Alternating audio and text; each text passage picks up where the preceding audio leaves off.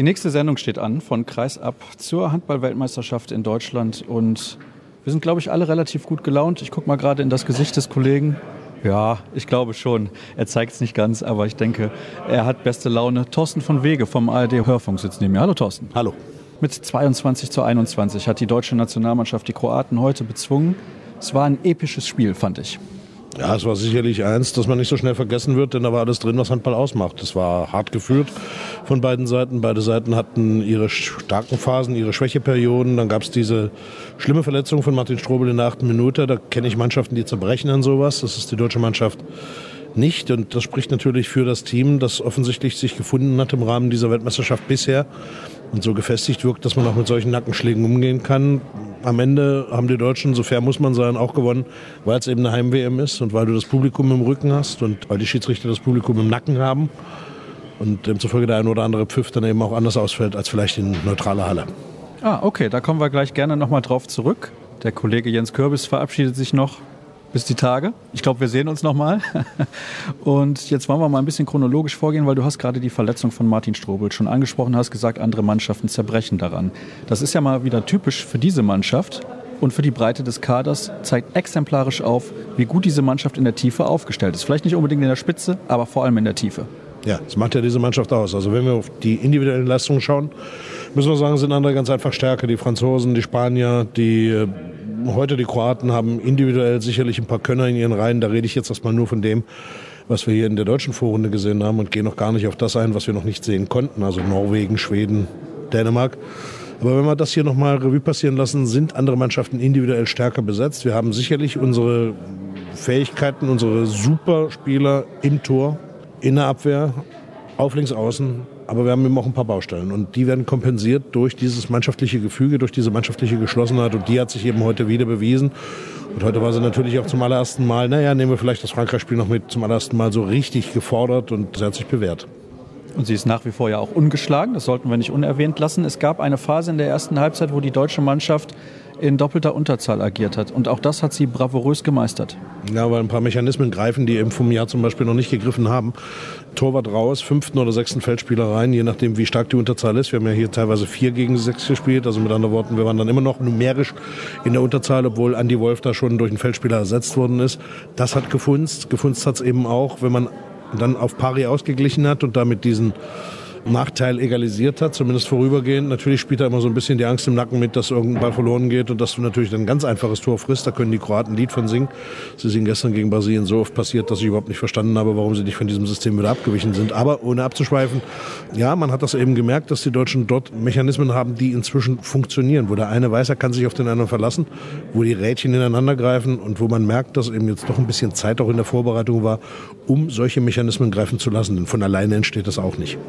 Es war ganz interessant nach der ersten Halbzeit. Die Torhüterstatistik gleich, die Wurfstatistik natürlich dann auch logischerweise gleich bei den Mannschaften und natürlich stand es logischerweise auch unentschieden 11 zu 11. Mit welchem Gefühl bist du in die zweite Halbzeit gegangen? Ich habe gehofft darauf, dass die Mannschaft in der Lage ist, jetzt in der Pause, und das schien ja auch gelungen zu sein, zumindest hatte man bis zum 18 zu 15 dann nach dem Wechsel den Eindruck, dafür zu sorgen, dass man also nicht permanent an Martin Strobel denkt. Jeder, der mal gespielt hat, weiß natürlich, dass einem das immer im Kopf rumflimmert. Wie geht's dem jetzt? Was hätten wir jetzt mit ihm gemacht? Was können wir jetzt ohne ihn machen? Kann Wiede beispielsweise, kann Drucks ihn ersetzen? Solche Fragen schleppst du dann mit dir rum als Spieler bezogen jetzt auf die deutsche Mannschaft von heute. Und dann hat man offensichtlich auch gemerkt, dass die deutsche Mannschaft in der Deckung konzentrierter zu Werke gegangen ist. Da hatte man es ja phasenweise mal mit einer 6-0-Deckung probiert, also alle Mann um den Halbkreis herum. Gut, wir reden ja mit Handballexperten, da muss man, glaube ich, das kleine Einmaleins nicht erklären. Dort hat man dann gewechselt zu 3-2-1. Man hat die Außen besser geholt und besser eingebunden, wenn die auch noch was getroffen hätten, speziell Grötzky in der zweiten Halbzeit wäre es, glaube ich, nicht so ein Zitterspiel geworden, aber der hatte heute einen schlechten Tag, hat zweimal verworfen, einmal abgestanden und dann sich nicht mehr getraut.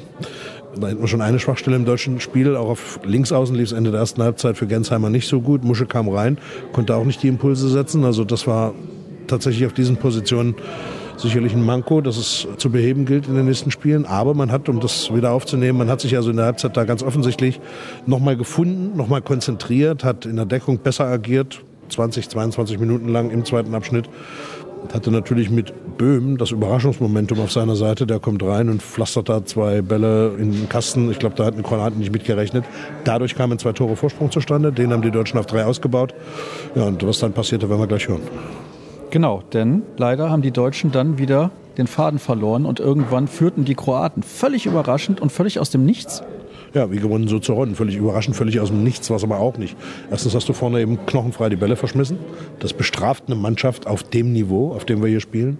Zweitens hatten die Kroaten die Möglichkeit, nur einen Kreisläufer wie so einen Joker zu bringen, der drei Tore am Stück hintereinander gemacht hat, gegen den die Deutschen mit ihrer Deckung und mit ihrem Deckungssystem eben keine Mittel hatten. Das ist so vergleichbar für alle, die es nicht sehen konnten, vom Typ her wie eine Kohlbacher, quadratisch praktisch und eben gut und demzufolge auch erfolgreich. Und damit war es eben ganz schnell wieder ausgeglichen und dann kippte das Momentum, das war eigentlich die Phase, wo ich ein bisschen Angst um die deutsche Mannschaft hatte, dann kippte das Momentum zugunsten der Kroaten und dann hat man es auch gemerkt, dass Christian Prokop das offensichtlich auch gespürt haben muss, denn dann haben gleich hintereinander zwei Team-Timeouts, um die Mannschaft zu beruhigen, um die Mannschaft wieder in die Spur zu kriegen und das ist ja am Ende auch gelungen. Warum ist es denn gelungen? Einfache Frage, komplizierte Antwort? Nö, einfache Antwort, weil man die Fehler minimiert hat, weil man nochmal konzentrierter war und weil ich auch den Eindruck hatte, bei allem Engagement, bei allem Bemühen, die Kroaten waren ja eine großartige Mannschaft, haben auch hervorragend gekämpft, aber die hatten eben in Spielen die Knochen gegen Brasilien, das war 24 Stunden zurück. Und sie waren irgendwann körperlich auch am Ende und konnten nicht nochmal zulegen. Und die Deutschen hatten eben nochmal die Möglichkeit, vielleicht nochmal das Schippchen draufzulegen und den unbedingten Willen. Dann spielt das Publikum eine Rolle und dann spielt eben auch der ein oder andere Pfiff eine Rolle. Da muss ich natürlich jetzt mal nachfragen, Thorsten. Du hast das eben schon ein bisschen angedeutet. Die letzte Szene war für mich ein Stürmerfaul geht nicht um die letzte Szene, es geht um die Entscheidung, die die Schiedsrichter insgesamt gepfiffen haben in diesem Verlauf dieses Spiels. Da haben die Deutschen mehrfach Bälle verloren oder verworfen, haben dann nochmal Freiwurf bekommen. Dann gab es immer wieder ein paar kleine Aktionen, die für die Deutschen gingen. Beim Zeitspiel für die Kroaten war man relativ schnell bei der Hand. Bei den Deutschen hat man es ein bisschen länger durchgehen lassen. Ich will das gar nicht groß kritisieren. Nicht, weil ich parteiisch unbedingt jetzt für die Deutschen bin. Freue mich natürlich, dass die ins Halbfinale gekommen sind. Aber ich kenne das eben von Weltmeisterschaften. Ich bin seit 1999 bei allen Welttitelkämpfen dabei gewesen. Und jetzt bringe ich bloß mal so ein bisschen was zum Nachdenken. 2003 in Portugal war das letzte Mal, dass der Gastgeber nicht im Halbfinale stand. Da hatten wir Weltmeisterschaften in Tunesien fünf, hatten die WM 2007, Ausgang ist bekannt, 2009 Kroatien Vize-Weltmeister, 11 die Schweden Vierter, 2013 in Spanien hat auch der Gastgeber gewonnen, 15, das Dilemma kennen wir, und wer 17 Weltmeister wurde, ist, glaube ich, viel noch in Erinnerung. Jetzt haben wir 19, jetzt haben wir die Welttitelkämpfe in Dänemark und Deutschland. Also warum sollte die Serie unbedingt reißen? Das ist natürlich auch für alle von Vorteil. Das ist für den Weltverband von Vorteil, das ist für die Gastgeber von Vorteil, das ist für die Stimmung von Vorteil. Und da gibt's eben das, was man Heimvorteil nennt. Freut mich übrigens sehr, dass du das so ehrlich und direkt ansprichst. Das würde wahrscheinlich nicht jeder tun. Eine Sache muss ich auf jeden Fall noch kurz mit einwerfen, denn vorgestern muss es gewesen sein, wo ich mit Joachim Mölter gesprochen habe, oder gestern, ich habe es schon wieder vergessen, mein Gott. Auf jeden Fall hat er gesagt, wenn er sich einen Spieler aussuchen kann, der im deutschen Rückraum funktionieren muss heute, dann ist das Fabian Wiede und der hat super gespielt. Ja, also ich bin ja Gott sei Dank kein Trainer, deswegen muss ich jetzt solche Sprüche wie die Mannschaft ist der Star und ich möchte da niemanden herausheben, einfach nicht von mir geben. Das, was der Wiede heute gemacht hat, aber nicht nur heute, das war absolute Extraklasse. Der ist 24 Jahre alt. Der hat eigentlich noch eine große Handball-Zukunft vor sich. Aber wie schnauzig oder wie ja, clever er spielt, wie er seine Leute sieht, wie er seine Leute bringt und wie torgefährlich er mit seiner linken Klebe dann immer noch im Abschluss ist, das ist schon richtig gut, richtig großer Sport. Ich denke, wenn der sich so weiterentwickelt, er ist ja schon auf einem ganz hohen Niveau, wenn er sich so weiterentwickelt, wird er vielleicht mal die Hauptstadt wechseln, falls es finanzielle und sportliche Angebote aus Paris gibt beispielsweise. Könnte mir vorstellen, dass der Eiffelturm auch ganz schön ist, wenn du den Fernsehturm schon kennst oder einen Funkturm. Da sehe ich eine Riesenperspektive, da sehe ich eine Riesenkarriere. Gesund muss er natürlich bleiben. Wieder hat die Möglichkeit, jetzt sicherlich auch den verletzten Martin Strobel zu ersetzen. Wäre eine interessante Geschichte. Er ist ja Linkshänder, sodass die Deutschen mal mit einem Linkshänder in Rückraum Mitte spielen. Das hat es alles schon gegeben, aber nicht so oft, weil ja das Angebot an Linkshändern bekanntlich nicht so überbordend ist. Wird für jede Verteidigung schwer, weil du spiegelverkehrt denken musst. Aber ich halte das für eine interessante Sache und so könnte man eben aus der Not, Martin Strobel verloren zu haben, eine Tugend machen mit einem Fabian Wiede in der Form von heute. Warum sage ich in der Form von heute? Weil es eben Situationen gibt, da ist er noch nicht konstant genug. Aber das ist das Angenehme an der deutschen Mannschaft bei dieser WM. Wenn der eine mal nicht funktioniert, springen andere in die Bresche. Heute hatten wir eben zum Beispiel einen Fäd, der nicht so gnadenlos gut war und einen Gensheimer nicht so gnadenlos gut war und einen Grötzky, der auch vielleicht mit sich unzufrieden sein wird nach dem Spiel. Und da sind eben andere eingesprungen und haben die Kohlen aus dem Feuer geholt. Eine letzte Frage. Was glaubst du, wer wird nachnominiert? Tim Sutton oder Tobias Reichmann? Oh, ich werfe mal noch einen Namen rein. Warum nimmt man nicht Franz Semper, der beim Team ist, auch mit rein, auch ein Linkshänder? Der könnte sicherlich, wenn Krötzky eben mal wirklich eine längere Pause braucht, dort auch aushelfen auf der Position. Ich weiß nicht, ob es ein gutes Signal wäre, Reichmann nachzubringen. Ich fand die Aktion nicht besonders glücklich. Ich kann nachvollziehen, dass er stinke sauer war, dass er aussortiert worden ist. Aber dann kannst du in dein Kopfkissen bellen und musst nicht die Öffentlichkeit unterhalten. Aber wie gesagt, das ist seine Geschichte. Sutton hat natürlich viele Dinge mitgemacht in der Vorbereitung. Wäre ein positionsgetreuer Wechsel. Also es gibt eine Menge Optionen, die wir da haben. Aber ich bin mir in einem zumindest sicher, der Bundestrainer wird nicht mit einem weniger weiterspielen, sondern irgendeinen wird er holen. Darauf können wir uns auf jeden Fall einigen. Thorsten, recht herzlichen Dank für deine Einschätzung. Dann war es das. Fast mit Kreisab für heute. Denn es gibt natürlich noch Stimmen aus der Mixzone. Ich habe gesprochen. Das muss ich mal wieder schauen, denn ich habe es fast schon wieder vergessen.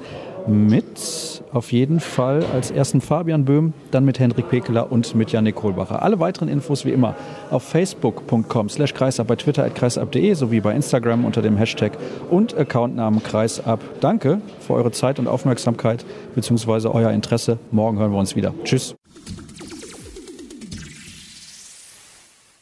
Fabian Böhm, herzlichen Glückwunsch zum Einzug ins Halbfinale. Ich gucke so ein bisschen in die Gesichter. Ihr seht gar nicht so glücklich und zufrieden aus. Was ist denn da los? Ah, doch, wir sind schon sehr, sehr glücklich. Also, es ist natürlich, dass man im vorletzten Hauptrundenspiel schon fürs Halbfinale qualifiziert ist, das ja, ist natürlich ein Traum. Also, wir haben jetzt noch ein Spiel gegen Spanien und können einfach die Kräfte auch ein bisschen aufteilen. Und das ist natürlich sehr, sehr gut. Und ja, wir sind, glaube ich, auch alle sehr, sehr platt, weil es war ein sehr intensives Spiel, emotional sowie körperlich. Von daher ist das Grinsen vielleicht in dem Sinne nicht zu erkennen, aber es ist innen drin auf jeden Fall riesig groß. Ihr hattet in der zweiten Halbzeit zweimal die Möglichkeit, auf plus vier zu stellen, seid dann nochmal in Rückstand geraten. Warum ist das passiert? Ja. Also es ist natürlich auch nicht irgendeine Mannschaft, gegen die wir heute gespielt haben. Es ist eine Mannschaft mit riesengroßer Qualität, die, finde ich, auch ein sehr, sehr gutes Spiel heute gemacht hat. Und es ist sehr, sehr unangenehm, gegen sie im Angriff zu spielen, mit dieser 5-1-Abwehr. Sie sind hinten sehr kompakt, die fünf Leute, und der vorne hüpft da die ganze Zeit in den Passwegen rum und dadurch sind wir, glaube ich, in der Phase der zweiten Halbzeit ein bisschen ins Stocken gekommen. Haben uns aber nicht aus der Ruhe bringen lassen. Christian hatte da die Idee mit dem sieben Feldspieler, was eine gute Entscheidung war in dem Moment. Von daher, ja, am Ende geht es nicht darum, wie schön oder wie gut die Spiele sind, sondern wir haben es wieder gewonnen, wir haben es geschafft und sind im Halbfinale. Ihr habt es euch aber auch teilweise ein klein wenig schwer gemacht mit der Chancenverwertung. Ne? Also da waren ein paar klare Dinger dabei, da hättet ihr euch noch höher absetzen können. Ja, das stimmt. Also natürlich hätten wir ein paar Würfe mehr rein müssen, müssen aber am Ende geht es in solchen Spielen darum, mit einem Tor zu gewinnen. Und wir haben zwei Punkte, wir stehen im Halbfinale und ich glaube, wie ich es schon gesagt habe, wir spielen ja auch gegen keine schlechten Leute. Herzlichen Glückwunsch nochmal und Dankeschön.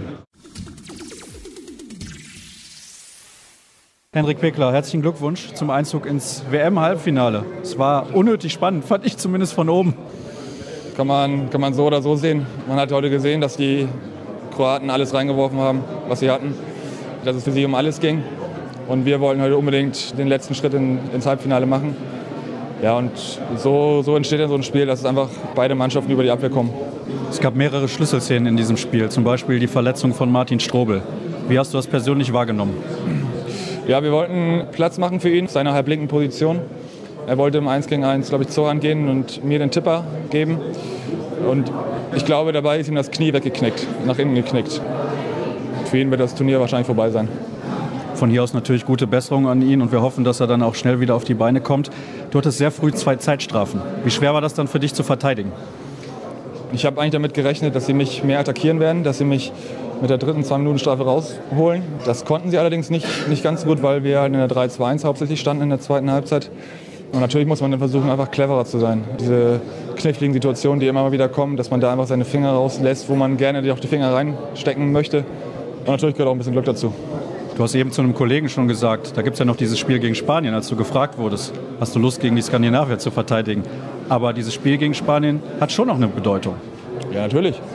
Erstmal wollen wir uns hier von den, von den Fans, die uns überragend unterstützt haben in den ersten beiden Spielen, Gebühren verabschieden. Und zum anderen geht es auch darum, mit einem guten Gefühl aus der Hauptrunde ins Halbfinale zu gehen. Vielleicht kannst du abschließend noch ein paar Sätze sagen zu Fabian Wiede, der heute ein unfassbar gutes Spiel gemacht hat, sowohl im Abschluss als auch als Spielmacher. Ja, Fabi ist unheimlich intelligent, was den Angriff betrifft. Er kann das Spiel auch gut, gut leiten, so wie er das heute auch hauptsächlich auf der Mitte gemacht hat. Und dazu ist er einfach unglaublich schwierig zu verteidigen, weil er so eine enorme Sprungkraft hat. Und aus der Sprungkraft heraus kann er halt noch gute Entscheidungen treffen. Sei es der Wurf, sei es der, der Pass zum Mitspieler. Da ist Fabi einfach unglaublich, unglaublich gut und unglaublich schwer zu verteidigen. Ich danke dir und lass es noch ein klein wenig krachen zumindest. Dankeschön. Schön, dass Janik Kohlbacher schon automatisch anhält. Erstmal herzlichen Glückwunsch natürlich zum Einzug ins WM-Halbfinale. Das Zwischenziel ist erreicht. Lass mal das Spiel ein bisschen Revue passieren aus deiner Sicht. Ja, ich denke, dass wir heute clever gespielt haben, ähm, sowohl im Angriff als auch in der Abwehr. Haben wir uns in der Abwehr stetig gesteigert, wo wir am Anfang dann vielleicht noch die eine oder andere unnötige Zeitstrafe bekommen, einfach weil wir Kroatien dazu einladen, ja dann im 1 gegen 1, dass man zu gestaffelt steht, jeder alleine, verliert den Zweikampf, trifft ihn vielleicht ein bisschen unglücklich, bekommt zwei Minuten. Wir haben den Ball sehr, sehr gut laufen lassen heute.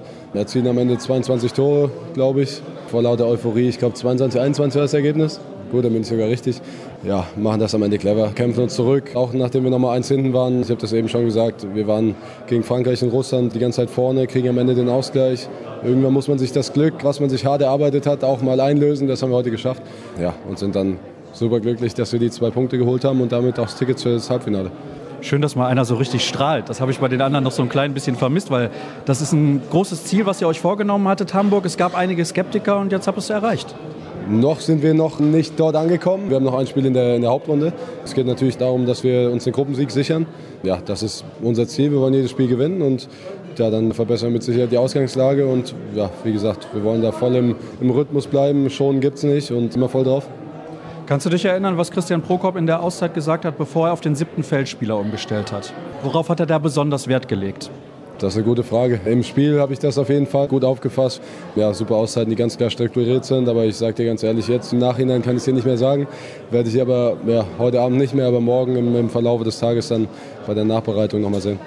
Eine Frage muss ich noch stellen, denn eben hat Davor Dominikovic wohl gesagt, herzlichen Glückwunsch an die dänische Nationalmannschaft zum Einzug ins WM-Halbfinale. Das fand ich dann doch ein bisschen übertrieben. Du warst beteiligt bei dieser Stürmerfall-Situation. Ich habe es dann hinterher direkt nochmal in der Zeitlupe gesehen, weil ich das Glück hatte, hinter den TV-Bildschirmen zu sitzen, beziehungsweise den Kommentatoren des ZDF. Für mich war es ein klares Stürmerfoul. Ja, ich denke, dass wir es auch da. Wir haben uns gegenseitig super geholfen. Wir machen es am Ende einfach clever, dass wir das Ding komplett mit vollem Einsatz ablaufen und dann steht man einfach denke ich mal, in der Situation ganz gut da. Nimmt der Stürmer voll dankend an, weil man einfach steht. Ja, er nimmt auch keine Rücksicht, läuft dann voll auf unseren Abwehrspieler drauf und dann ja, muss man sich einfach mit Cleverness belohnen. Ja, das habt ihr getan. Herzlichen Glückwunsch nochmal. Dankeschön. Vielen Dank.